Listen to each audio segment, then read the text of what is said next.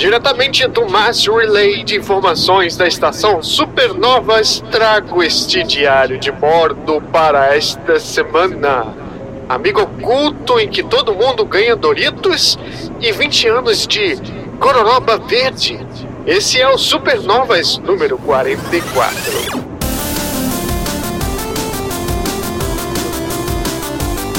Pessoas, tudo bem? Boa noite, boa tarde, bom dia, onde quer que vocês estejam, como vocês estão. Mais uma edição do Supernova Show com muitos games. O fim do ano se aproxima.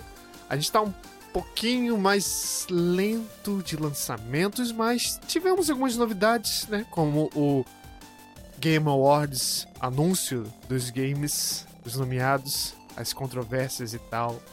Então, antes de começar o podcast em si, preciso enviar um agradecimento aos ouvintes crescentes e aos que permanecem ouvindo acima de tudo, e aqueles que apoiam. Então vamos lá. Agradecimento aos padrinhos Gustavo Fontes Duarte, Diego Souza, Florencio Neto, Danilo Augusto, Túlio Dantas, Rafael Bastos, Christian Viana, Eilor Marigo e o apoiador especial da vez é o Thiago Luiz Torquato. Grandes abraços a todos. Antes de ir para o nosso recheio de podcast, como eu tinha falado na edição anterior, vocês podem mandar mensagens via DM lá no Twitter. Só escrever qualquer mensagem lá, né, no privado, que eu leio no próximo podcast. Ou você pode também enviar e-mail para romulo@gamerpoint.com.br, porque é lá que eu escrevo agora no site Gamerpoint.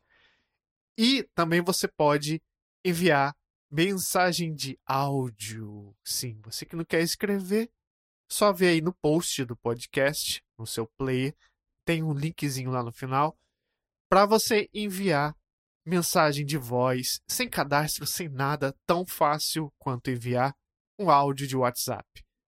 Então vamos lá. Primeira mensagem de hoje, quem enviou foi Jonathan Ribeiro, que disse: Oi, Greg, eu acho um absurdo o que a Rockstar fez com a trilogia GTA e ainda mais não deixar a gente acessar os jogos originais e derrubar os modders. Eu adorei o seu trabalho, ouço há pouco tempo, mas já estou maratonando os episódios. Continue o trabalho. Muito obrigado, Jonathan. Olha, tem episódio pra cacete, se você for ouvir. Só, o, só de notícias que não são podcasts pequenos. Estamos no 44, mas tem, sei lá, uns 50 episódios de retrô, do de, volta, de volta pro cartucho. Inclusive, tá indo à última edição essa semana. Então, tô fazendo pesquisas, considerando. Aliás, você que assina, já é assinante do feed, em qualquer plataforma. Vai surgir um áudio com disclaimer explicando tudo direitinho. Provavelmente essa semana ainda.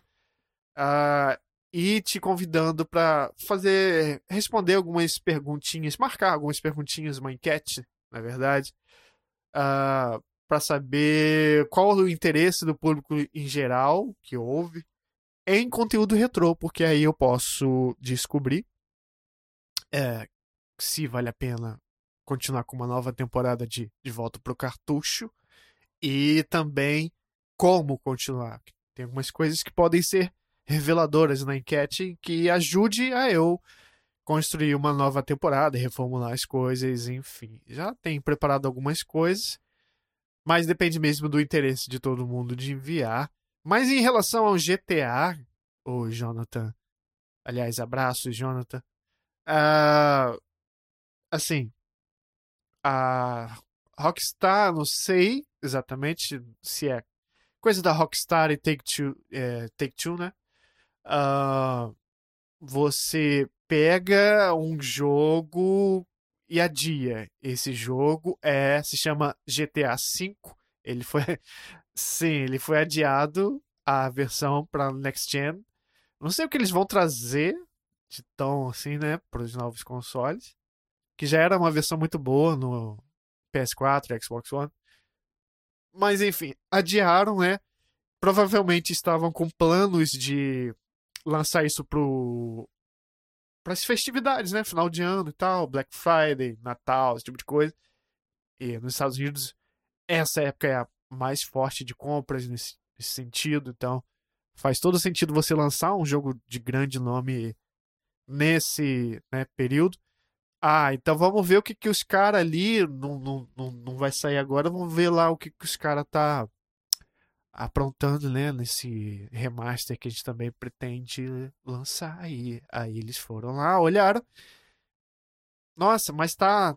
Não tá pronto ainda, né? Que coisa. Mas.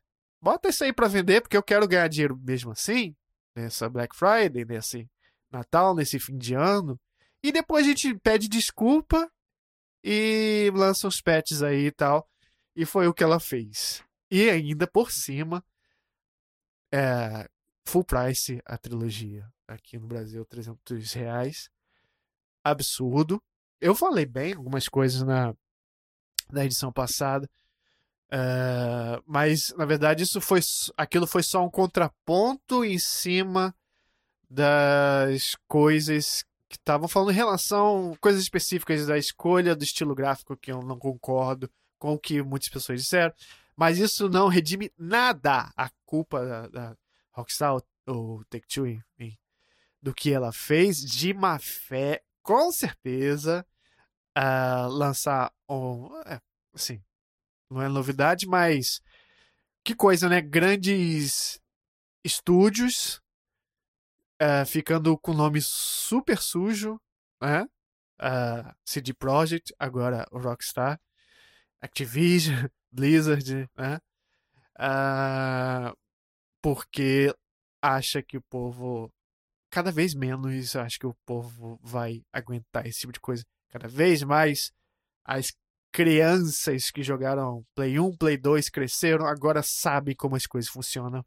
Elas se informam seja lá com seu site favorito, com seu produtor de conteúdo favorito, com seu podcast Supernovas favorito. E isso faz com que elas fiquem mais atentas, graças a Deus. Isso ainda é muito pequeno, porque, por exemplo, na Activision ainda vai vender pra cacete Call of Duty só por ser Call of Duty. Uh, mas é coisa de má fé. E tirar os jogos originais do, do para comprar. Bom, essa semana a Rockstar já avisou que vai colocar de volta o, os jogos e para quem já tem os jogos uh, uh, comprados da Definitive Collection, né? Comprou agora e tal, vai receber a versão clássica dos games, dos mesmos games. Então você tem duplo acesso. É uma ideia muito idiota você tirar, né? Você ser tão confiante assim de que vai lançar um produto que você sabe que tá uma merda e você tira modders e você tira o jogo da loja. É uma. Parece que não, uma, uma tacada muito bosta que não se comunica. Parece que uma pessoa lá dentro decidiu uma coisa e outra decidiu outra. E quando foram ver, as duas coisas se chocam horrivelmente e se ferraram nessa. Abraços Rockstar, mas abraços carinhosos mesmo. Eu mando pro Jonathan que enviou essa mensagem via Twitter na DM.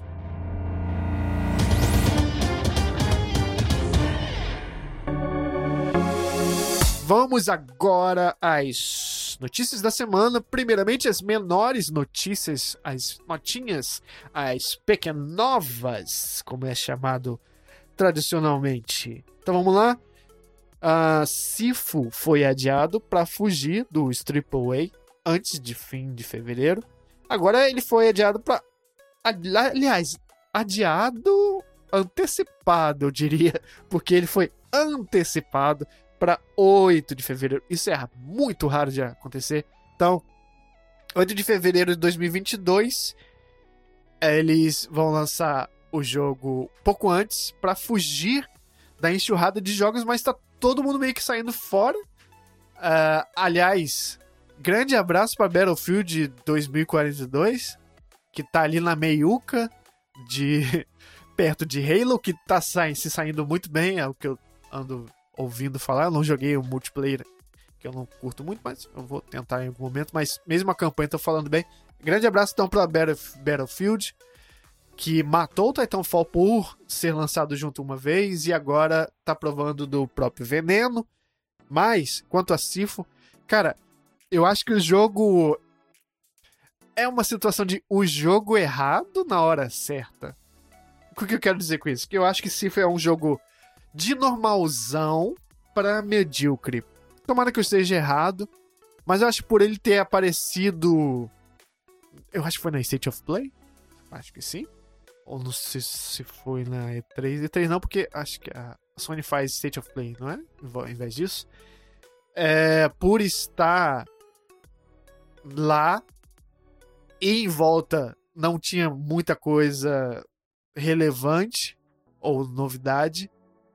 Alguém tinha que servir, é, né? Ao, ao, tinha que ter alguém ali para ser coroado. E Sifo, as pessoas estão botando algum hype em cima. Eu não entendo muito bem que parece só um jogo normal. E a Dev, não sei, acho que eles estão com devem estar tá bem apreensivos quanto a esse hype que as pessoas botaram em cima. Tomara que seja um jogo legal. Oh shit. Here we go again. Agora, outro jogo que saiu fora, mas não foi antecipado, mas sim adiado, foi o Saints Row. Sim, Saints Row, que é outro aí que até tudo que eu vi parece ser bem normalzão. É, parece ser aquele tipo de coisa. É, vocês não cansam de fazer jogos desse tipo, não? É, já levaram uma grande bandona. Eu acho que é da mesma desenvolvedora. Alguém me corrija, daquele Agents of Mayhem. Vocês lembram? É, então, o Saints Row, esse reboot, né? Que ele ia receber, ia ser é, lançado em fevereiro também. Vai ter um monte de jogo em fevereiro. Foi adiado para 2022, agosto. E dizem eles que é para dar aquele refinamento e tal. Mas eu acho que é fugir mesmo da data. Porque se pá, eles estão conscientes de que não, não é um jogo tão assim, sabe? E você lançar em agosto, talvez você tenha chances maiores, porque agosto costuma ter aquela calmaria pós E3, e eu acho que é um, um bom momento antes de começar setembro, outubro, novembro de novo, que geralmente sai os maiores jogos, se bem que agora alguns estão saindo em começo de ano, é, jogos da Capcom, por exemplo, tal.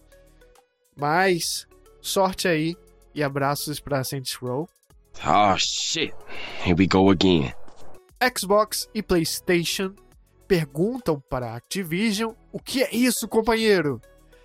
É porque a parceria. Não, não só a, a coisa toda. O Call of Duty está no Xbox, mas a parceria com a PlayStation, especialmente, né? Com o Call of Duty, ela tá bem pronta para mais sujar o nome PlayStation do que fazer o bem, porque com os escândalos últimos aí com Blizzard e consequentemente Activision e agora Bob Kotick de santo não tinha nada e tal, né? O cara, enquanto samba Juliana, aí enquanto sai ou não sai e tal, o Phil Spencer e o Jim Ryan do PlayStation Tô perguntando, tá reavali reavaliando. Acho que essa é a palavra. Reavaliando a parceria com a Activision. Mas aí você pensa, ah, até aí. É, bom, parceria, qualquer é, estúdio tá lá, né? Na loja e tal, assim como a CD Projekt e tal. Mas acontece que Call of Duty recebe um, um lobby, um, ali nas, nas lojas, é, você nota que é recebe mais atenção e marketing também, meio que automático, das fabricantes do console, do sistema, do tudo em geral, do que outras coisas. Então, isso já fica bem abalado, porque, para quem não lembra, Call of Duty, uh, antes de Play, da, do PlayStation 4, no Xbox 360, uh, os acordos eram para a Microsoft. O jogo tinha conteúdo, acho que era conteúdo adicional, exclusivo e lançamento um pouquinho antecipado no Xbox. E aí isso no PlayStation 4, como a Activision não é boba nem nada, né? Porque o PlayStation 4 dominou a geração, passou a, o acordo, esse acordo parecido para o PlayStation. Só que agora com as alegações, né, todas que estão acontecendo, Vamos ver o que acontece aí. Eu acho que somado ao fato de Vanguard não, já falamos ele já já. Não sinto que ele comercial, comercialmente eu não vou falar, porque é aquela coisa, se você tem marketing, você tem tudo, você pode lançar um jogo bosta e mesmo assim vender para um cacete. Cyberpunk tá aí para isso, né? Mas não, pelo menos na crítica foi um jogo bem, meh, mais ou menos. Vamos ver o que vai acontecer nos próximos capítulos. Porque também pode ser que isso soe só a Sony e a PlayStation. Nunca confie em, né, em executivos. Às vezes estão com esse papo todo só para parecerem os, os mocinhos da história e também tirarem o corpo fora que não querem ter envolvimento com isso, né? Oh shit, here we go again. E por último, nas Pequenovas, Smash Bros. da Warner traz até personagem de Game of Thrones para empurrar os outros. Sim, o Multiversus é o nome do jogo. É, parece os nomes meio bosta que eu dou para os meus projetos, mas tudo bem. Pelo que eu soube, é um jogo free to play.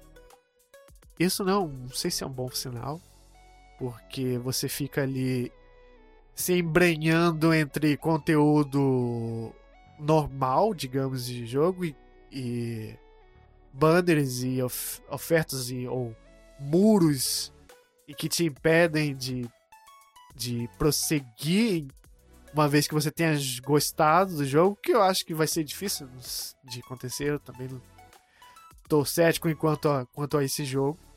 Mas ele traz os personagens mais absurdos do universo Warner pra brigar ali em batalhas. Vou confessar assim, tem um universo rico, nada combina com nada, mas hoje em dia, o que, que isso quer dizer? Antigamente a gente tinha até um preciosismo de você podia sonhar com Street Fighter uh, fazendo crossover com Mortal Kombat. Isso não aconteceu ainda. Mas eu, o impacto hoje em dia não seria tão grande, creio eu, quanto antigamente. Qualquer coisa tá entrando no universo de qualquer coisa hoje em dia. E. Só acho que fãs, fãs, fãs e tal. Muito fãs vão querer ver, sei lá, Gandalf dando porrada em Harry Potter, dando porrada em Salsicha, e ao mesmo tempo.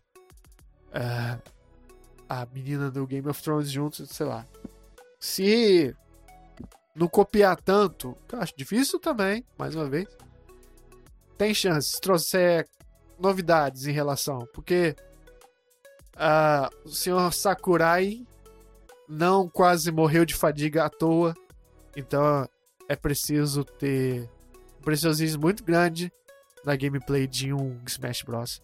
para você poder peitar. Vide o Nickelodeon aí, o jogo que flopou tentou, mas.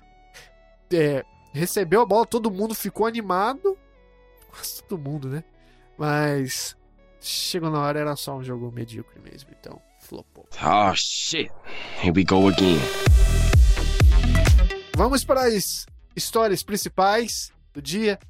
Como estão grandes, hoje são só apenas duas. A primeira é Xbox faz 20 aninhos. Sim, Xbox é muito doido pensar, né? É 2001 e PlayStation, primeiro, PlayStation é uma marca, né? Começa 95 no Japão, aí 90, 95, acho que final de 94, se eu não me engano, e aí 95 é, mais para cá. E o que que são 5, 6 anos hoje em dia? Nada, né? É porque o que eu quero dizer, onde eu quero chegar.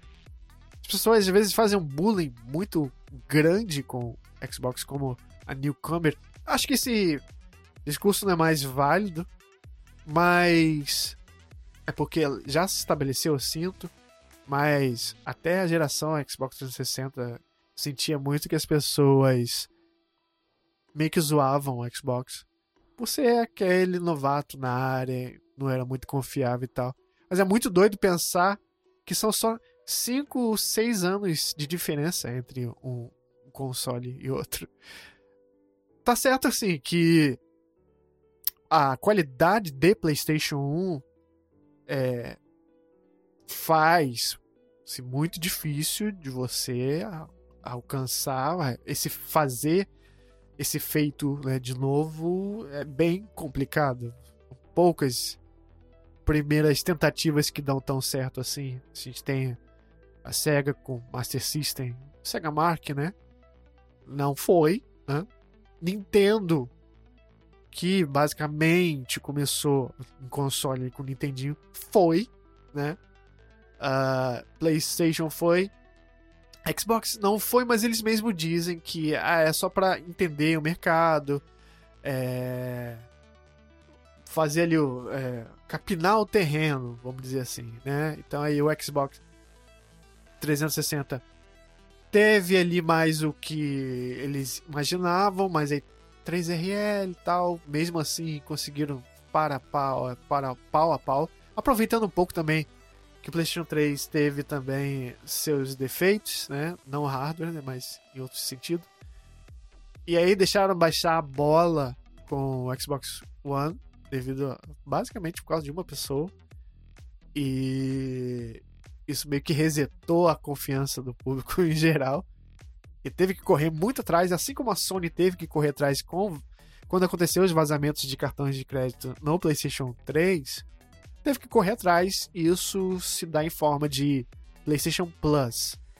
E anos depois, depois do flop garantido que o Xbox One foi uh, comercialmente, ela faz o Game Pass, que é um, né, um instante parecido, digo, em termos de dar um 180, né, na suas, no seu serviço, e consegue aí chegar agora numa posição em que tem chances de estar pau a pau ou, quem sabe, ultrapassar o PlayStation.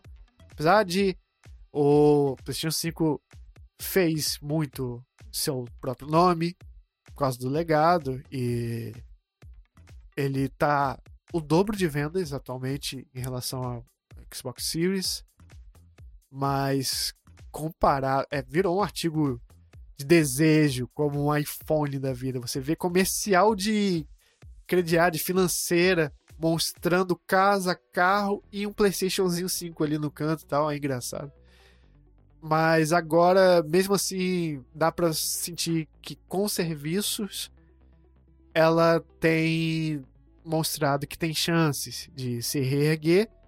E esse ano ela deu de bandeja uma, uma bandeja e meia para Sony, que foi o Deathloop, que tá no Game, no Game Awards. E meia bandeja, eu diria, foi o Psychonauts 2 estar no PlayStation 4 é, também. Então, o Eternal não entra para o Game Awards, por exemplo.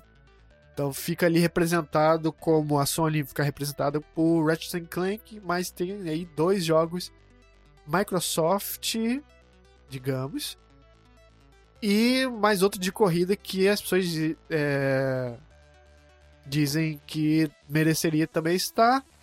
Então, para você ver como tá vindo forte, tá vindo com força, com força a Microsoft esse ano. E nesse ano também comemoraram os 20 anos. Primeiramente, eles mostraram. Foi um vídeo, né? É, uma direct meio que gravada e tal. Totalmente controlada. E primeiro é, eles falaram sobre a série Halo, que já tá anunciada há muito tempo. Parece que tá pronta pra. Não, calma, gente, não tá pronta. Tá pronta pra estrear em 2022. Não tem data ainda. Mas no trailer aparece um Master Chief pelado. Assim, tipo, a gente nunca mostrou nem. Mal mostramos a boca desse cara em um trailer em CG. Mas agora a gente mostrou as costas dele todo e por pouco não vemos a cara dele. E aí fica a pergunta, né? É... Vai aparecer a cara do Master Chief no seriado. Seria um grande chamativo, sim. E eu acho que ele faz uma coisa certa. Essa relação de jogos, filmes e seriados, adaptações. É, eu acho que a forma que eles faz, fazem tá correta, porque do roteiro, do, da lore, a coisa mais profunda que Halo tem uma história mais profunda, está fora, meio que fora dos jogos. Porque diferente de jogos da Sony, eu sinto que o, os jogos da Microsoft são mais sobre um pouco mecânica, mais jogabilidade, mesmo que seja esteja repetitivo, eu acho que estão. Gears, por exemplo. Uh, foi, o Gears 5 foi muito elogiado, mas no fim das contas, na minha opinião, ainda é a mesma coisa. Forza também, Halo também, mais refinado. E, mas eu acho que a partir de agora tem que começar a pensar como vão fazer nos próximos e tal. Enquanto a Sony e, aí, e a Microsoft é, se foca em jogabilidade, tal como a Nintendo, mas uma versão mais adulta.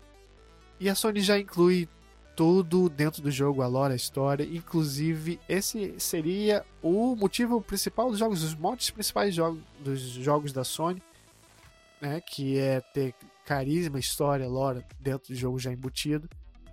E com uma jogabilidade menos não diria importante, mas diria menos constante, né? E Halo leva a lore dele para fora em livros, novelizações e agora o seriado. Então eu acho isso bem interessante deles fazerem. Os interessados vão para o seriado. Eu espero que a série funcione sozinha. É, funcione para quem não seja muito ligado nos jogos Halo, que seja legal de ver até para quem é do console da Sony, até para quem é console da Nintendo ou até para quem não uh, joga videogames em geral. E depois disso, ah, aliás, o vai a estreia 2022, né, no serviço Paramount Plus, tá? É, sim, depois disso, eles anunciam a retrocompatibilidade, mais uma onda de retrocompatibilidade.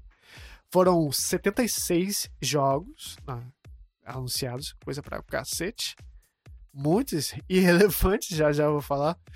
11 deles aí tem o chamado FPS Boost, são melhoras na, são melhoras na movimentação, os frames passam para 60 não sei quais e se tem algum que vai para 120 frames, mas acho que a grande vedete dessa geração, pelo menos por enquanto, são os 60 frames por segundo. E 26 jogos já existentes nessa retrocompatibilidade também receberam um boost de FPS. Então, bastante coisa. Então, embora a Microsoft, a Microsoft tenha dito há dois anos que não tinha planos de adicionar títulos originais do Xbox ou 360 ao catálogo. A adição surpresa de mais de 70 jogos será a última vez, isso é um coach, tá? Da Peg Low. É, a adição surpresa de mais 70 jogos será a última vez que veremos novos jogos compatíveis com versões anteriores. Enquanto continuamos focados em preservar e aprimorar a forma de arte dos jogos, atingimos o limite de nossa capacidade de trazer novos jogos do passado para o catálogo devido a restrições de licenciamento legais e técnicas. Explica a Peglow. O que ela quer dizer é que por causa de música, empresas que não querem soltar suas franquias, que acham que vão ganhar alguma coisa com ah, os seus jogos algum dia, ou em algum momento, algum remaster, que na verdade não é um remaster, que o console já está fazendo tudo sozinho. Então, depende de muita negociação. Você não pode só pegar o jogo e liberar e falar: tá disponível aqui no console uh, novo o seu jogo antigo de novo. É, o, o contrato para aqueles jogos antigos é para que eles funcionem no hardware original. Fora disso, estão fora aí da lei. Então existe toda uma negociação para cada um desses títulos, ainda mais se houver músicas licenciadas. Aí ferra geral mesmo. Inclusive esse é o motivo de bastante músicas nessa coletânea de GTA que saiu terem ficado de fora. Por exemplo, você não tem é, músicas de Michael Jackson. Então não conseguiram uh, renovar. Na verdade, eu chuto que, no caso da Rockstar, pelo menos, não quiseram pagar o que quiseram cobrar, né? A gravadora cresceu o olho e falou: esse GTA faz dinheiro pra caralho, né? Então vamos cobrar você pra cacete. E a Take-Two não quis pagar. Mas, o Phil Spencer falou que, porra, deveria rolar um emuladorzinho aí oficial, né? Já que não vão poder e tal. Eu não sei tecnicamente e legalmente o que ele quis dizer com isso. Mas. O que, bom, o que eu entendi é que ele, a gente deveria ter acesso, enfim, aos jogos antigos é, no hardware novo através de um emulador oficial aí, que aí talvez fosse pago e tal. Eu não sei como isso se daria, mas dizem que. Ah, eles sempre falam que é a última vez, mas não é e tal. Então aí eu realmente não sei se essa realmente é a última. É porque o discurso dessa vez deles foi de que, olha, gente, agora fechou mesmo. É o máximo que a gente conseguiu, não conseguimos mais. Mas aí eu não sei se de repente houver uma oferta por parte de um, grupo de, de uma distribuidora, uma, publicadora, né? Então aí possa ter joguinhos aí, nem que seja um aqui, um ali, aos pingados, venham. Tomara que sim, né? Tomara que sim, mas já tem bastante jogos. Existem bastante jogos. Nem perto de ter o catálogo total. Tem muitos do que eu gostaria e não estão, né? Isso é triste, mas vamos citar rapidinho quais são os jogos que entraram agora para a retrocompatibilidade. Vamos lá, rapidinho, que a lista é grande. O 50 Cent Blood on the Sand, Aces of the Galaxy Adventure Rising, Adventure Time, The Secret of Nameless Kingdom, Are You Smarter Than a 50 Grader? Make the Grade, Avatar The Last Airbender, The Burning Earth, Bank Shot Billiard, Beautiful Katamari, Binary Domain, olha aí, Black College Football Experience, Dog Williams Edge, uh, Cloning Side, Conan, Darwinia Plus, Dead or Alive Ultimate, Dead or Alive 3, Dead or Alive 4, Dead by Cube, Disney Universe, Disney's Chicken Little, Elements of Destruction, Fear, Fear 2, 3, Fear Files, The First Templar, Gladius, Van Gun Valkyrie, Island of Wakfu, Lego The Lord of the Rings, Manhunt, Max Payne, Max Payne 2, Max Payne 3, Mini Ninjas, Mortal Kombat, o 2009, 2010. Mortal Kombat vs DC Universe, MX vs ATV Alive e o Untamed também. Nier, Nova Drone, Oddworld Munch's Odyssey, One Shanbara, Bikini Samurai Squad, Otogi Myth of Demons, Otogi 2, The Outfit, Outpost Lobby X, Quake Arena Arcade, Raw, Ah, Red Dead Revolver Resident Evil Operation Raccoon City, jogão. Ridge Racer 6, Rio, Reason, Reason 2, Rock of Ages, Sacred 2, Scramble, Screwjumper, Secret uh, Weapons of Normandy, Skate 2, SpongeBob SquarePants Underpants Slam, SpongeBob Truth, Truthful Square, Star Wars Starfighter Special Edition, Star Wars Episode 3 Revenge of the Sith, Star Wars The Clone Wars, Star Wars Jedi Jedi Knight 2 Jedi Outcasts, Switch Ball Thrillville, Thrillville Off the Rails, Time Pilot, Time Sprinters 2, Time Sprinters Future Perfect, Toy Story Mania, Vandal Hearts, Viva Pinhata e Warlords. Depois eles anunciaram um documentário que estreia agora dia 13 de dezembro.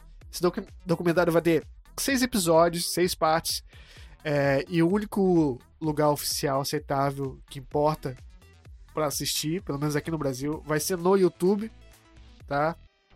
E vão falar dos, dos fails dele, pelo tom da, dessa desse vídeo que passou, toda essa comemoração, eles não tiveram vergonha de falar das três luzes e tal. Eu não sei se eles vão falar do Don Metric, que já é atacar as pessoas, mas zoaram o Kinect e tal. Então deve ser uma coisa mais aberta, não só babando ovo também. Ah, no mesmo dia anunciaram Halo Infinite, o multiplayer, já abriu. Abriu, já estava aberto no caso. No mesmo dia as pessoas é, elogiaram, estão elogiando bastante, vai ser divertido e tal. Tem pessoas que não são é, fãs de multiplayer em geral e de Halo conseguiram se divertir. É, então, basicamente foi esse, além de muita babação de ovo, mas esse foi o evento de 20 anos da Microsoft. Agora, história 2. Vamos falar de The Game Awards, de Geoff Keighley Awards. Então, gente, eu acho que a primeira coisa que a gente tem que. É um exercício, eu sei que é difícil. A gente tem que pensar que não dá pra levar tão a sério esse prêmio. Porque sempre vai ter coisas que a gente não, não concorda, é, absurdos, categorias estranhas, esse tipo de coisa. Então, vamos fazer um mantra, gente. Vamos. Ó, não, não fica triste com as coisas que acontecem nesse evento, sabe? Vamos focar nos anúncios que ele disse, o Jeff falou que tem 40 e poucos anúncios de jogos nesse evento. Para mim, pelo, pelo menos, é a parte mais legal. Eu gosto muito de assistir. É, para mim é eventos bem de pipoca, pegar pipoca e assistir e tal. Principalmente por causa desses anúncios. Mas eu prestei atenção se eu tenho raiva, se eu, se eu fico afetado. E eu descobri que eu não e nunca fiquei eu achei engraçado. Eu nunca levei a sério essas nomeações. Tá? Tem uma hora que você só desiste. Mas uh, o evento acontece aí sempre no começo de dezembro. Tô até sem a data aqui, eu não anotei a data, gente. Puta que pariu. Mas uh, ele é uma espécie de, para mim, três por causa dos anúncios. Então é, é assim, é uma forma de estar tá ali batendo o cartão. Cada seis meses você tem um grande evento com grandes anúncios, então eu acho muito legal. Agora, das barbáries, assim, que eu não concordo, além de algumas nomeações e tal, ah, né? Assim, 10% do voto do público só que contam. Aí eles fazem o escarcel todo para você votar, mas seu voto, o voto do público, nosso voto, só pesam em 10%. O resto é toda uma bancada de jornalistas e tal, de, de aliás, de veículos, uh, de sites, né? Porque eu imagino que não sejam pessoas específicas, porque nem todas as pessoas puderam jogar todos os jogos. Então, isso é, né? Seria impossível você. Apesar de que às vezes soar como se isso acontecesse. Mas acho que o maior absurdo, a maior controvérsia nessa edição foi de você. É, os caras coloca como concorrente a RPG do ano um jogo que não funciona direito, não, não, não, funciona assim, não buta, não, ele quebra. O jogo, você não consegue jogar o jogo direito. Esse jogo ele teve que ser retirado das lojas, esse RPG. E as pessoas tiveram, algumas pessoas pediram e tiveram seu dinheiro devolvido. Mas mesmo assim ele vai e entra como o concorrente a melhor RPG do ano, que é o Cyberpunk 2077. Isso prova que esse evento é um puta lobby do Geoff Keighley, que ele faz ali com as empresas para ficar bem na fita. Eu não sei o que é. Qual a definição dele de ficar bem na fita nesse caso, então. É, vamos falar das categorias, os nomeados e tal, que vão concorrer. O, Super- o podcast Supernovas vai ter um podcast de melhores jogos do ano. Então eu não vou falar quais que eu queria que ganhasse, porque aí é spoiler do podcast. Mas eu vou falar aqui os que eu acho que vai ganhar no Game Awards por causa da direção do vento. Mas as outras categorias que não são só ah, Game of the Year, tem muitas outras. Aí eu posso falar, acho que eu acho que ganha, que aí tá tranquilo, porque aqui no podcast vai ter só uma lista central de melhores do ano. Então vamos lá. Vamos começar com melhor direção, direção de jogo, né? Direção de jogo assim, creio eu que seja relacionado, esteja relacionado com a visão do estúdio ou do criador ou da equipe da qual ela consegue realizar em relação àquilo, né? O quão bem você consegue tirar do papel e faz a galera toda trabalhar bem em cima, no sentido de fazer é, todas as funções para qual todo mundo foi desempenhado funcionar. Você vê isso traduzido no jogo como uma, um jogo muito organizado, bem dirigido, que consegue passar o que ele quer sem você, sem você ver muitas brechas de coisas que poderiam estar melhores. Sempre tem, porque nenhum jogo é perfeito, mas, né? Os indicados a essa categoria foram Ratchet and Clank Rift Apart, Deathloop, It Takes Two, Returnal, Psychonauts 2. Assim, como eu tô falando, o que eu acho que vai ganhar direção. é, Eu acho que o Ratchet Clank ele cumpre seu papel que pra mim é de demonstrar o hardware, né, puramente, numa experiência que disfarce bem, ah, que não é profunda, mas que atinge todo o público, tipo de público, não tem nicho pra esse público. Então, o fã de PlayStation vai querer jogar e vai, eu acho que essa é a categoria que deve ganhar. E na minha opinião pessoal, eu acho que Psychonauts 2 realiza a sua eh, direção boa, melhor. Que tem todo esse projeto eh, que é agariado por pessoas, eh, como, é como eu faço aqui no Apoia-se, né? Eu esqueci qual é a plataforma, não sei se foi It.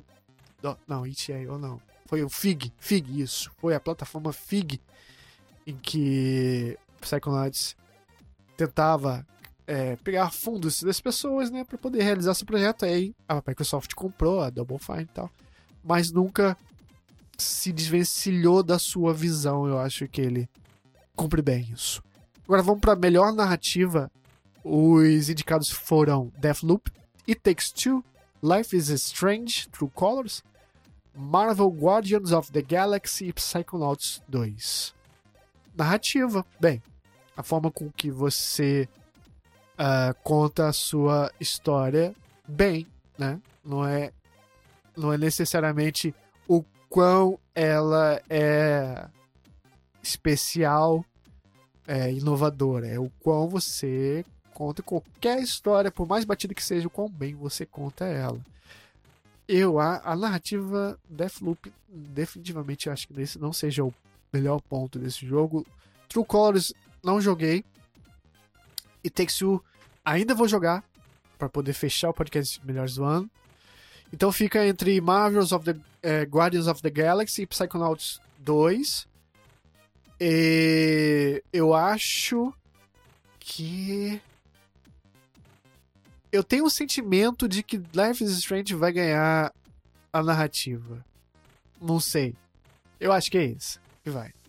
E o que eu acho que vai é muito difícil de falar. Eu, eu não vou conseguir falar desse. Eu, que fica entre realmente Guardians of the Galaxy e Psychonauts 2. Que os dois desempenham. Assim, o Psychonauts 2, ele. O mote dele, o, o a importância das coisas que ele fala. É, é mais legal, mas aqui a gente tá realmente falando do. Né, do quão bem ele, no geral, faz essa coisa da desenrolar da narrativa, então ficaria entre esses dois, Guardians of the Galaxy e Psychonauts 2. Vamos para a direção artística, que é uh, a forma com que você representa a parte visual do jogo. Eu não diria só visual, pode ser cultural ou alguma coisa do tipo, porque uh, a forma que você manifesta os sentidos da pessoa. Então, a forma com que você emprega alguma música mesmo, mas geralmente a gente é, relaciona muito a parte, acho que visual e seria, não seria o quão fortes são os seus gráficos e pesadões e tecnológicos. Não, é sobre o quão bem uh, você aproveita aquele hardware para fazer obras cativantes visualmente e também sonoramente, por que não, né? Uh, e os nomeados são Deathloop, Kina, Bridge of Spirits, Psychonauts 2, Ratchet Clank uh, Rift Apart e The Artful Escape. Eu vi gameplays de Artful Escape uh, bem. Eu acho que esse é o a parte principal que eles querem passar nesse jogo. É o que, ah, o que eu quero mais que esse jogo tenha é direção artística e tal. Então ele é bem forte nisso, mas eu não sei se ele ganha. Deathloop ele tem aquele estilo dele, mas também não acho que ganha nem Kina. Então fica entre uh, Artful Escape para mim e Psychonauts 2. Eu a ah, caramba. Eu acho que Artful Escape vai ganhar. Eu acho. Eu acho. Mas o que eu queria que ganhasse é Psychonauts 2. Uh, melhor música, trilha sonora. Cyberpunk 2077. Assim, Cyberpunk eu tô me guardando para jogar mais dele pra quando ele for um jogo de verdade, completo e tal. Então eu não sei. O que eu vi de música dele. É, pelo menos essa parte é legal, tal, né? Mas temos aqui Deathloop também, Near Replicant, Guardians of the Galaxy e Artful Escape. Assim, Near Replicant eu não colocaria porque é remake, então eu não considero, mas uh, já que tá aqui, pode ser o que ganhe, né? Então, né? Porque. Enfim, o Guardians of the Galaxy as pessoas falam bastante por causa das músicas licenciadas, o emprego dessas músicas e também as músicas não que próprias do jogo, que estão muito boas também. E Artful Escape também, além da coisa artística visual, também mexe com composições mesmo porque ele é feito por um cara ex-membro de uma banda. Ah, mas eu tô com fortes vibes de que Nier deve levar essa. E pessoalmente, entre todos esses, eu fico com Guardians of the Galaxy. Melhor design de áudio, que é uh, o quão bem o áudio se comunica contigo num jogo, o quanto ele consegue te passar, uh, por exemplo, avisos sonoros de que sua energia está acabando. Quão bem um jogo faz isso? Ou o quão bem também são as explosões, a parte técnica, técnica dele também. Então engloba muito disso. E os nomeados são Deathloop, Forza Horizon 5, Ratchet Clank, Resident Evil Village e Returnal. Eu quase não me lembro muito do Returnal, mas eu lembro de que eu fiquei impressionado, isso eu lembro de com o design de áudio dele. E eu acho que eu vou com esse. E eu acho que esse também é o que ganha o, o, o prêmio. Melhor performance, que é a melhor, digamos assim, atuação vamos dizer, mais como. Só que é mais do que isso, né? Performance geral é o quanto você como pessoa humaniza aquele personagem. Então, os indicados foram Erica Mori para em Life is Strange, Giancarlo Esposito, Far Cry 6, Jason E. Keeley em Deathloop, Margie Robs, Robertson em Resident Evil Village, Ozioama Akaga, Akaga, Akaga mesmo, então, Deathloop. E desses eu não Ó, o Left Strange, como eu disse, eu não joguei. Far Cry 6, eu acho o Giancarlo um ator muito bom, mas deram um personagem um pouco raso. Ele é ameaçador, mas. Ah, a narrativa do jogo não deixa ele se abrir mais as asas. Então acho que ele ficou vetado pela própria Yubi, pela próprios, pelos escritores. Deathloop Jason. Se o Jason for quem eu tô pensando, que é o coach, é um forte candidato. Eu diria que esse seria minha, essa seria a minha escolha. Em Resident Evil, Maggie Robertson. Não sei se eles estão. Essa é a Lady Dimitre, Dimitrescu. Se for também, bom, bom, né? Candidato. E Ozioama, esse Ozioama de Deathloop também, eu não sei quem é. Uh, creio que seja a Juliana também, né? Mas daqui assim, eu acho que eu vou com o Deathloop e Jason E. Keighley. Ele merece. E eu acho que o que ganha. É. Eu acho que o Life is Strange ganha porque ele é sobre a performance. Se ele não tem performance, não tem jogo. Não tem outra coisa para sustentar. Vamos para Games for Impact, que são aqueles jogos que causam algum burburinho fora, que causam algum sentimento fora de videogames, de entretenimento, de se sentir bem jogando, mas causa algum impacto cultural fora com algum, alguma minoria, por exemplo, esse tipo de coisa. Os candidatos foram Before Your Eyes, Boyfriend Dungeon, Chicory A Colorful Tale, Life is Strange, True Colors, No Longer Home. Eu li e vi sobre alguns desses jogos, nenhum desses eu joguei. Então, não tenho opinião Glória, Glória Pires total aqui. Melhor jogo persistente, que é aquele jogo de longa cauda, né? Cauda longa que que vai perdurar por mais tempo, que necessita de um conteúdo que vá uh, além da janela de lançamento. Ele precisa sempre estar se renovando, como Destiny, por exemplo. Então, os candidatos são Apex Legends, Call of Duty Warzone, Final Fantasy XIV Online, Fortnite e Genshin Impact. Apesar do sucesso de Genshin Impact, essa não tem dúvidas que vai para Final Fantasy XIV e se pá há alguns anos já. Se você fizer um atrás do outro, na minha opinião, Final Fantasy XIV ganha. Então é a minha escolha e eu acho que é o que vai ganhar também no Awards. Melhor jogo indie 12 Minutes, Death's Door, Kina, Inscription ou Loop Hero.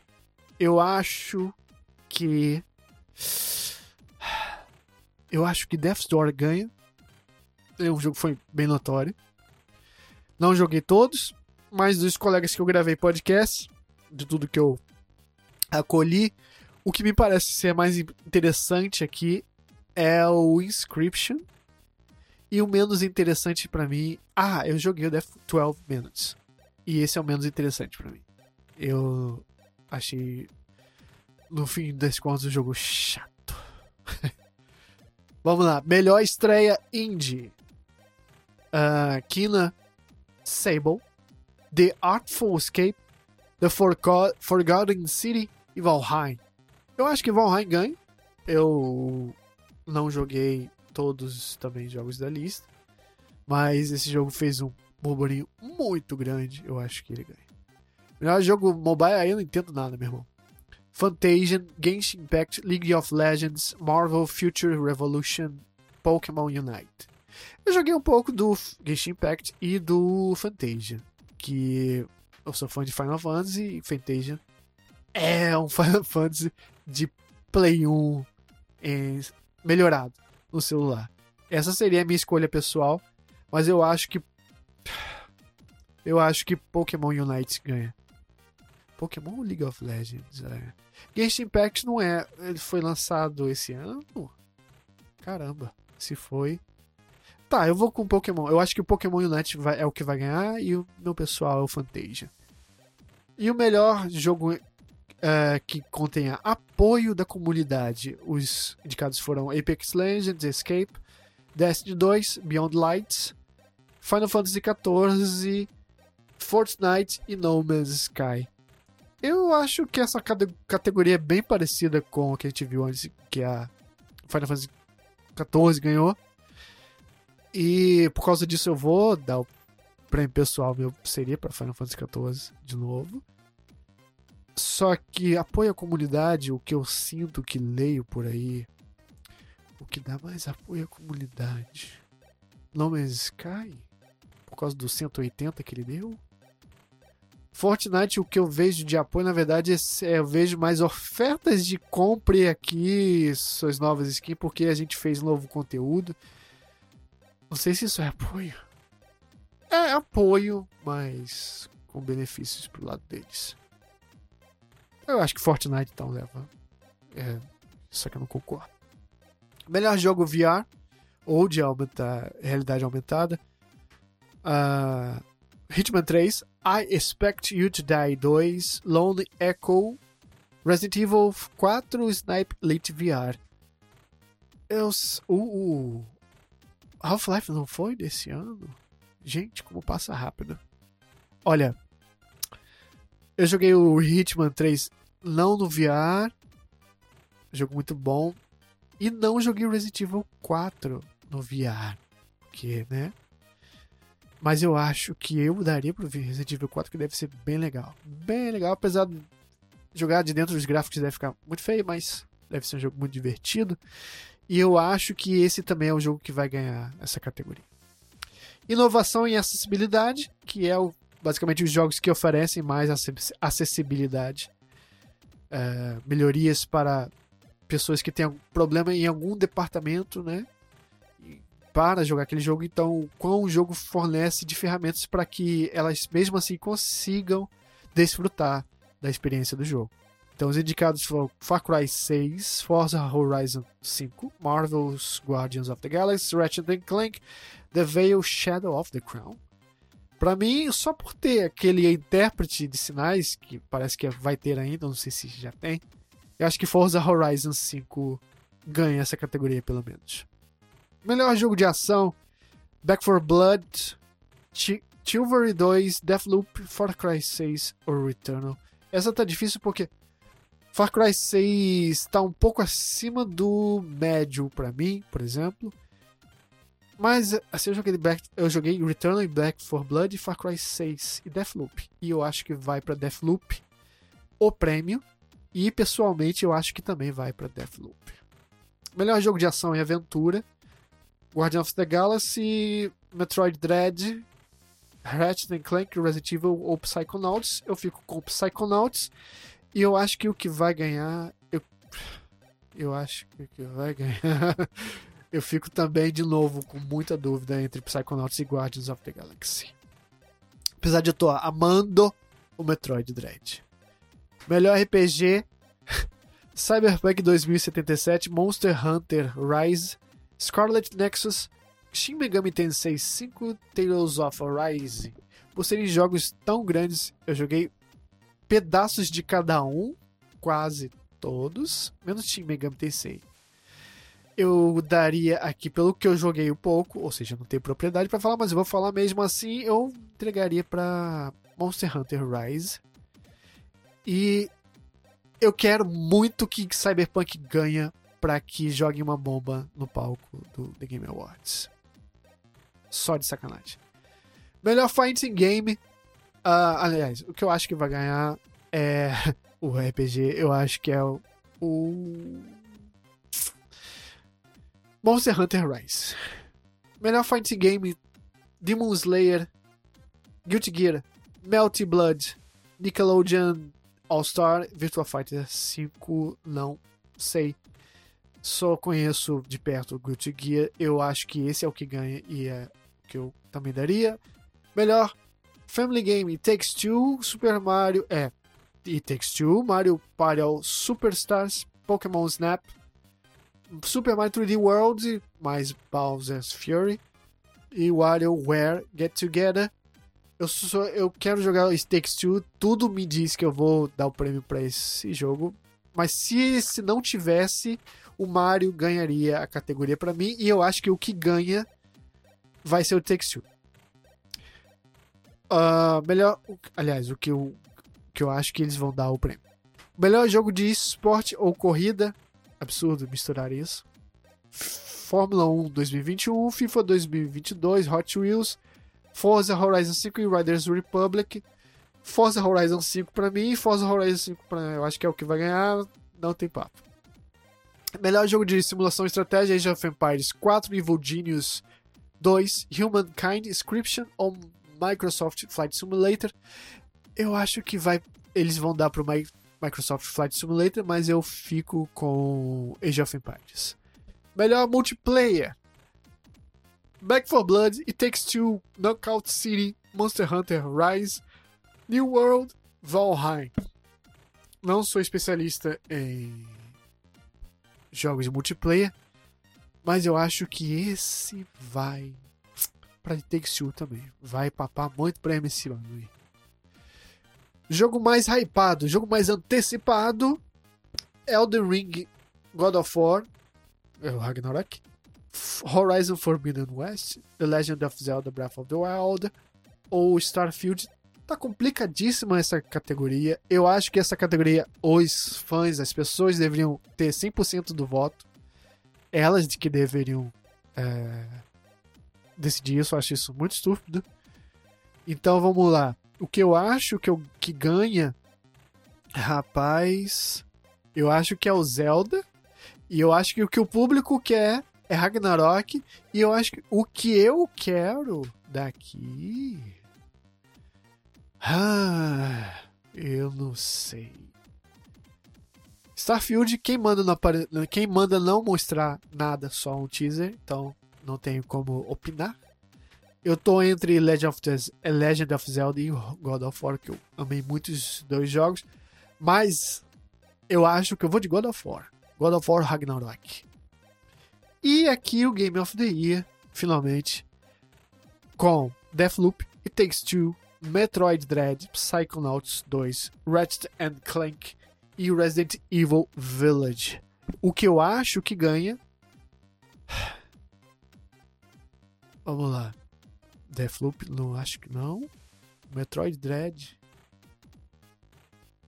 Eu fico triste com Metroid Dread, pouca representação, mas eu sinto que o público e os votantes, os olhos deles estão votados para outros jogos dessa lista. Então eu acho que não. E eu gostaria muito que Psychonauts tivesse uma chance. Eu também sinto parecido com o Metroid. Eu acho que eles não vão olhar muito bem muito para esse jogo. Então me resta Takes Two. Ratchet Clank não queria. Mas eu acho que vai para It Takes Two. Eu acho que eles vão escolher It Takes Two. O meu Game of the Year não vou falar. Só vou falar no podcast de pod, do, dos melhores do ano. Mas eu fiz uma enquete. Sim, fiz uma enquete lá no arroba SuperGregTV no, no Twitter para ver quais desses da lista, tá? São esses que eles listaram que eles acham que o nosso público acha que vai ganhar. Uh, então vamos lá. Quinto lugar, o menos votado foi Metroid Dread. Olha só que pena. E em quarto lugar, o Deathloop empatou com o Ratchet. Ratchet. e o It Takes Two em terceiro lugar. Segundo la- lugar, Psychonauts 2.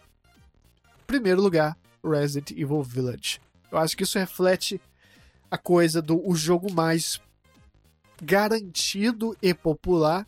Então, o que eu sei dizer é Resident Evil e também é o nome grande.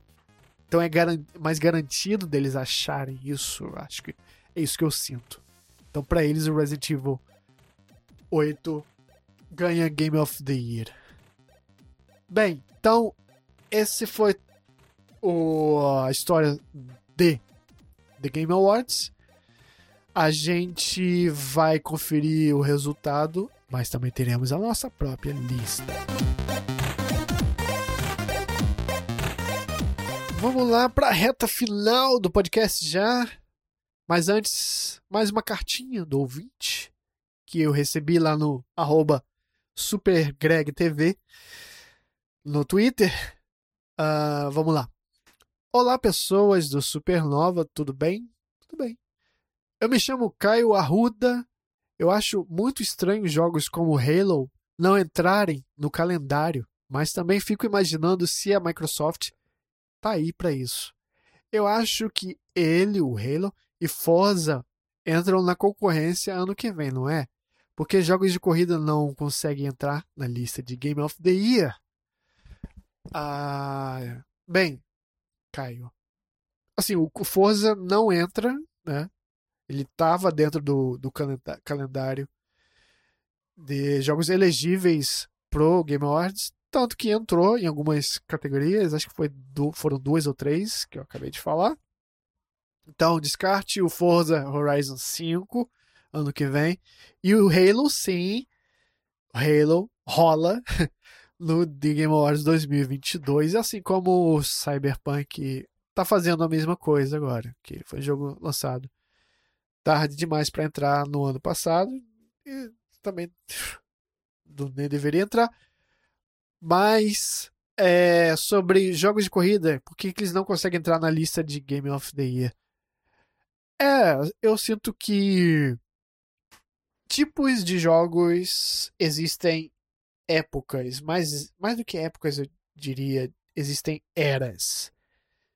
É, então, a gente teve uma era muito grande de jogos de corrida. Eu acredito que tenha sido tudo ali, tudo que envolve de Gran Turismo 1, passando de Gran Turismo 1 até os outros Gran Turismos, Burnouts também, ah, Need for Speed Underground, né? É, então, essa foi a era de em que a gente colocava em listas jogos de corrida. E não só jogos de corrida, né? Jogos de luta também, acho que sofrem dessa coisa. ah, ah, mas isso não tem cara de jogo que vai pra lista de melhores jogos do ano. Acho isso uma bobeira, né? Se Forza Horizon estaria efetivamente ah, na lista final, por não por ser jogo de corrida, mas por ser jogo, aí eu não sei, né? É, Pode ser que sim, pode ser que não, mas eu sinto que ele não está lá porque não combina. É, acho que a, a resposta curta para isso é não está lá porque não, não, não, não faz agrado aos olhos do público e eu acho que isso é o The Game Awards. Ele tem que ser um conteúdo formatadinho para as massas. Então tudo tem que correr de uma forma teatral, diria. Então, as escolhas, os comerciais, os anúncios, tudo tem que estar ali como um grande comercial, um grande lobby disfarçado. Então é isso. Por isso que eu digo, disse lá no começo, não levem a sério o The Game Awards.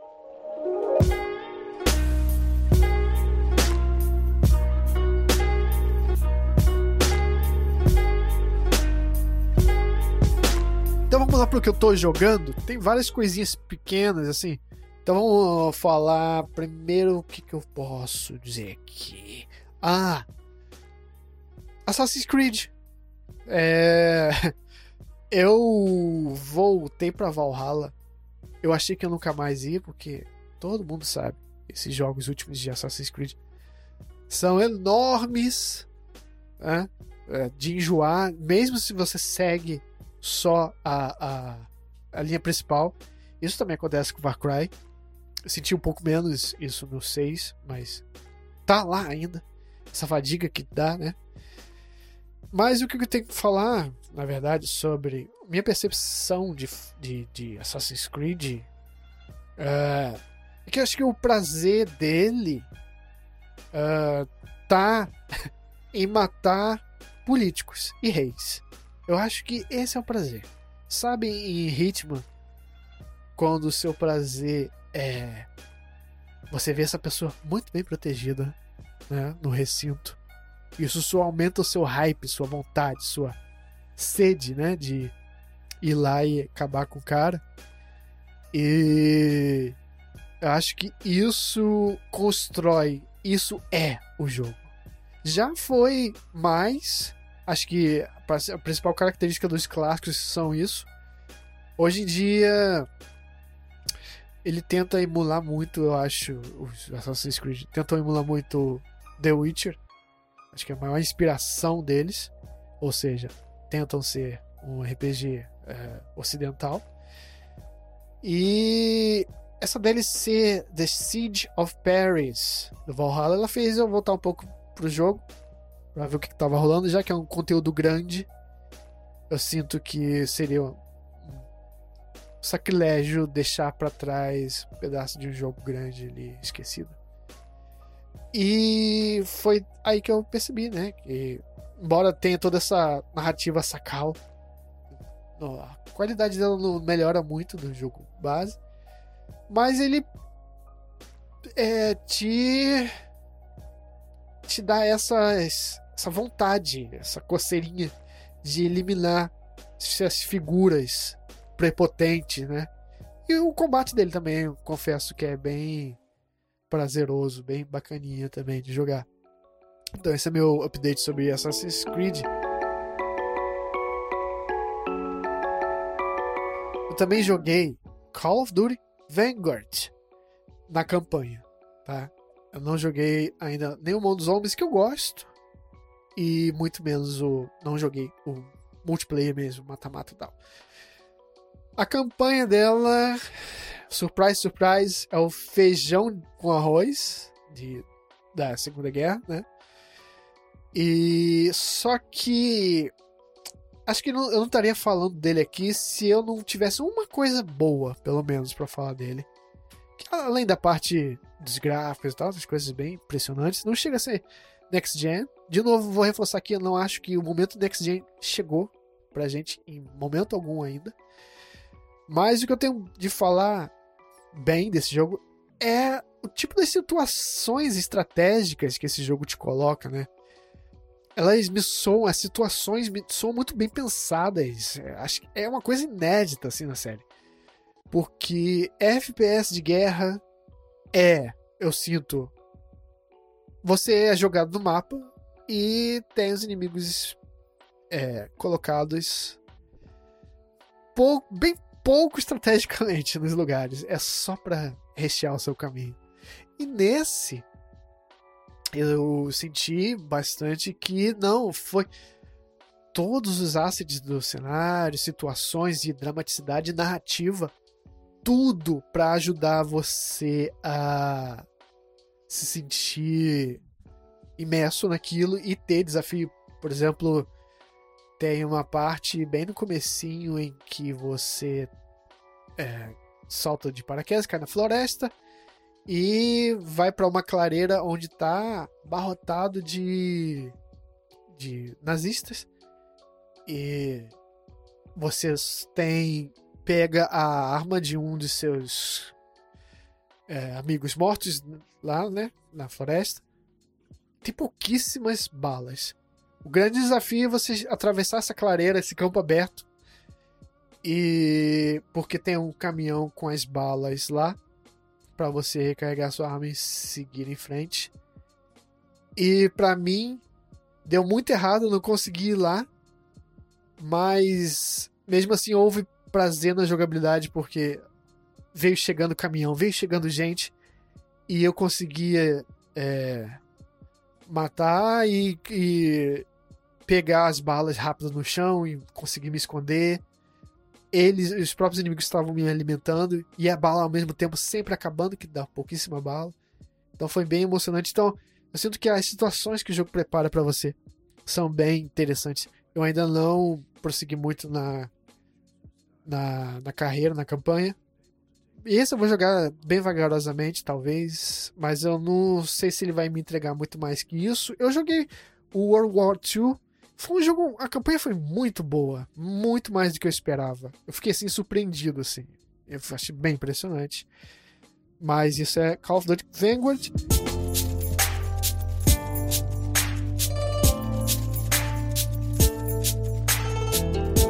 E tem o jogo novo da Riot, na verdade, Riot Forge, que é um braço, né, que para fazer jogos em volta de League of Legends, que é o Hextech Mayhem, a League of Legends Story.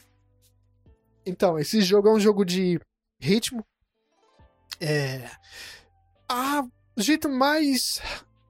mais rápido que eu possa descrevê-lo, que vai acender na cabeça do ouvinte, é falar que ele é basicamente Beat Trip Runner. Bom, para quem não sabe o que é Beat Run, então vou ter que descrever Hextex todo, que é um side-scroller de um personagem carismático. Aliás, o jogo tá dublado em português no Nintendo Switch, isso é muito esquisito de se ver. Uh, e a, a tela faz um side-scrolling automático, né, pro lado. Seu personagem ele vai, assim como o Mario, sei lá, vai andando, só que tem os obstáculos, as pessoas, caminhos, e você não pode parar, não pode bater nesses obstáculos. Então você tem que jogar bombas, explodir ou pular. E isso você faz. Tem um botão de pulo, que você pula os obstáculos que estão vindo. Só que os obstáculos sempre vêm no ritmo. Então eles têm um marcador de ritmo em cima dos obstáculos. Então você pode pular essas barreiras ou inimigos. Você pode tacar bombas, que aí é outro botão. E você pode dar o ground pound, que é uma, um símbolo para baixo, um triângulo é, branco para baixo. Que isso faz com que você antecipe sua queda no chão para poder ter fôlego para tomar, dar outro pulo e não dar de cara com o muro. Isso, isso tudo somado é um jogo muito gostoso de jogar. As músicas não é nada que você ouviria por fora no seu carro ou algo do tipo, no seu fone aí andando na rua. Não, são músicas. É, parecem música de Crash Bandicoot, de fases de Crash Bandicoot.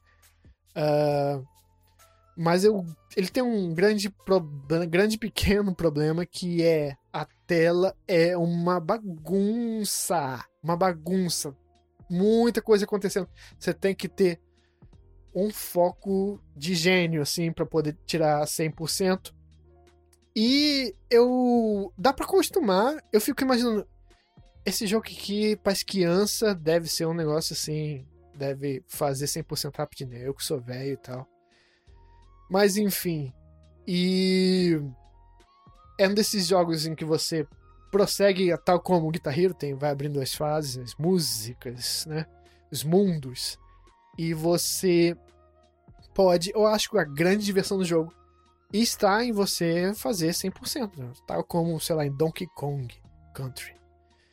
Então, você tem que, além de uh, pegar 100% de ritmo bem feito, né? Pulos bem feitos, ground pound bem feito, tudo.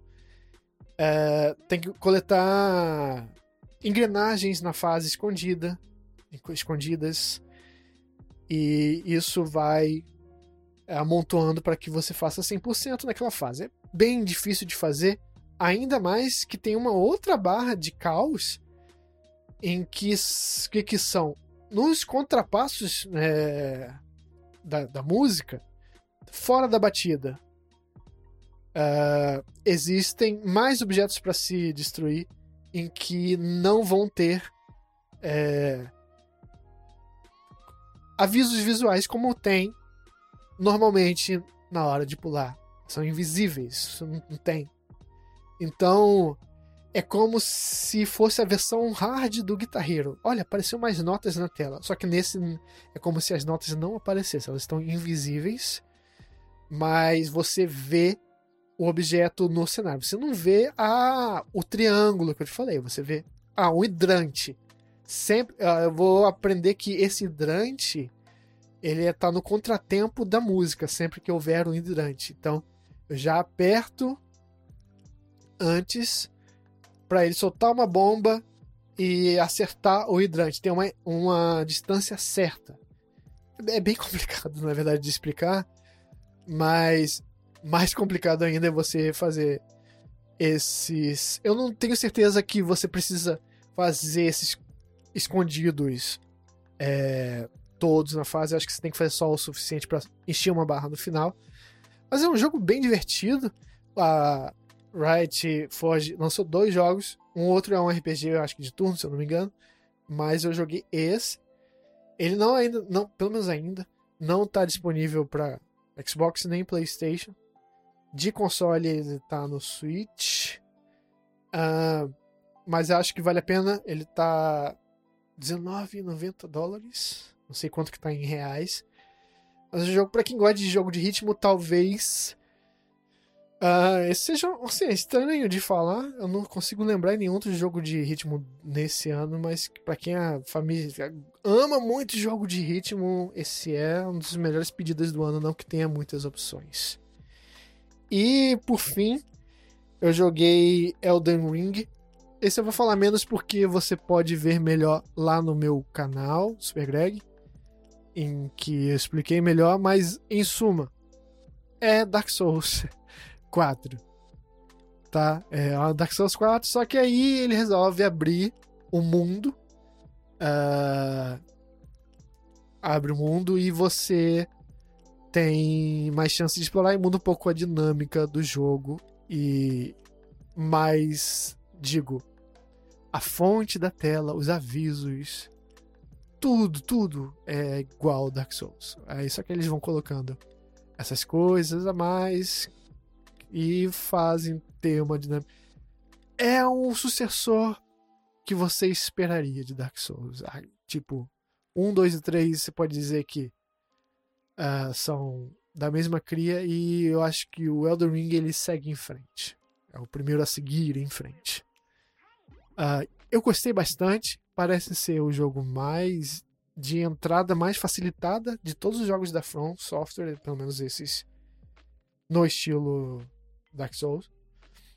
É, mais do que Bloodborne, por exemplo, que eu amo. Não amo tanto Dark Souls, mas esse eu tô gostando bastante. Fiquei bastante animado. Vejam lá o vídeo no canal.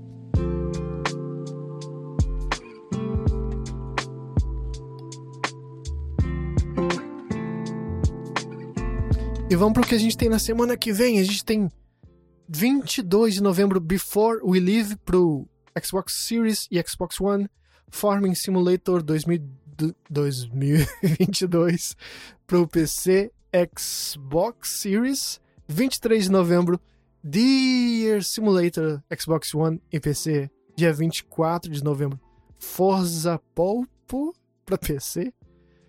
Uh, temos também no mesmo dia Diesel Path Deja Vu para Xbox Series e PS5. 25 de novembro, A Games Life PS5 e PS4. Cricket 2022 PC e Xbox Series. Mesmo dia, Don Don Patch Resurrection para Switch, Deer Simulator PS4 e Switch. E Dayland Pocket Planet Xbox One. Dia 26 de novembro, Date Night Bowling para PC e Switch e Night Lights para Switch e PlayStation 5. O destaque dessa semana vai para o lançamento de Death's Door para PlayStation 5 e Switch no dia 23 de novembro. Esse jogo estava só no PC e Xbox antes E agora, os melhores indies do ano podem ser jogados pelas pessoas no Nintendo ou no PlayStation. Vamos terminando por aqui, mas com a cartinha do ouvinte, Gabriel M. Vamos lá. Boa tarde, boa noite, bom dia. Na opinião de vocês, qual é o game mais injustiçado do ano? O meu grande injustiçado vai para Shin Megami Tensei 5, mas sei que existem outros jogos até menores que não ganham amor suficiente. Abraços e que conteúdo massa! Assim que eu puder, eu vou ajudar com alguma quantia. Beleza, Gabriel, só de você mandar a mensagem já ajuda bastante a gente ter forças para continuar. Respondendo, uh, olha, eu sei que o GTA, embora tenha tido algumas coisas na edição, na última edição, ele não, definitivamente, esse não é um injustiçado. Isso já a gente ficar tá? Avisado aqui. Mas eu acho que sim, sendo bem objetivo. O que eu consigo pensar agora, cara, é Cruising Blast. Um jogo de corrida, parece que cheiraram cocaína e botaram um jogo de arcade, botaram no Nintendo Switch. Excelente jogo de arcade. Cheiradaço no Nintendo Switch.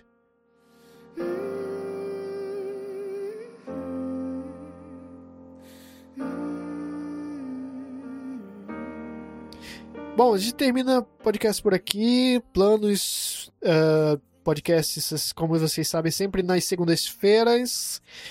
De volta pro cartucho chega ao seu fim essa semana no canal do YouTube. Tô planejando um vídeo do também Game of the Year.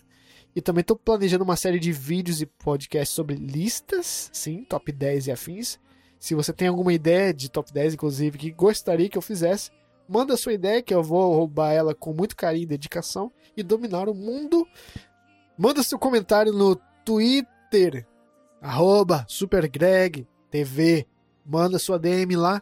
Ou então, clica no final do desse post no seu player de podcast favorito que você esteja ouvindo, que aí tem um link para você mandar um áudio para mim.